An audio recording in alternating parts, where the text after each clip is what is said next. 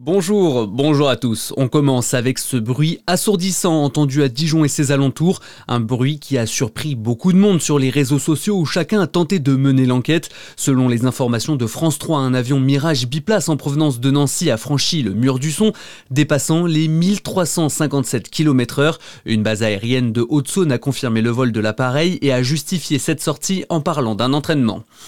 Il était une figure de la Bourgogne, l'ancien ministre et ex-maire d'Auxerre Jean-Pierre Soisson est mort hier à l'âge de 89 ans.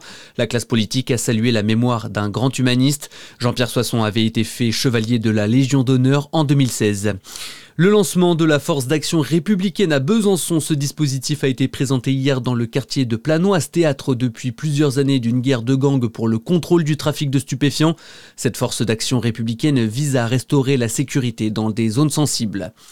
Un forum sur l'eau à Lons-le-Saunier du 20 au 23 mars prochain. Vous pourrez visiter la station de pompage. Objectif sensibiliser les habitants quant à leur consommation. Durant l'ensemble du forum, les visiteurs pourront comprendre d'où vient l'eau ou bien comment elle est filtrée. Dans l'actualité également, les sénateurs suivront-ils le vote des députés un mois après l'Assemblée nationale? Le Sénat examine aujourd'hui la proposition d'inscrire le droit à l'avortement dans la Constitution, un droit qui pourrait à l'avenir être menacé en France, en particulier si l'extrême droite venait à accéder au pouvoir, selon la sénatrice du Val-de-Marne et ancienne ministre du droit des femmes Laurence Rossignol. Partout dans tous les pays où les extrêmes droites, les droites extrêmes, les nationaux populistes, les néofascistes sont arrivés au pouvoir, tous les amis du Rassemblement national, dans tous ces pays, l'IVG a été menacée et a été prise pour cible.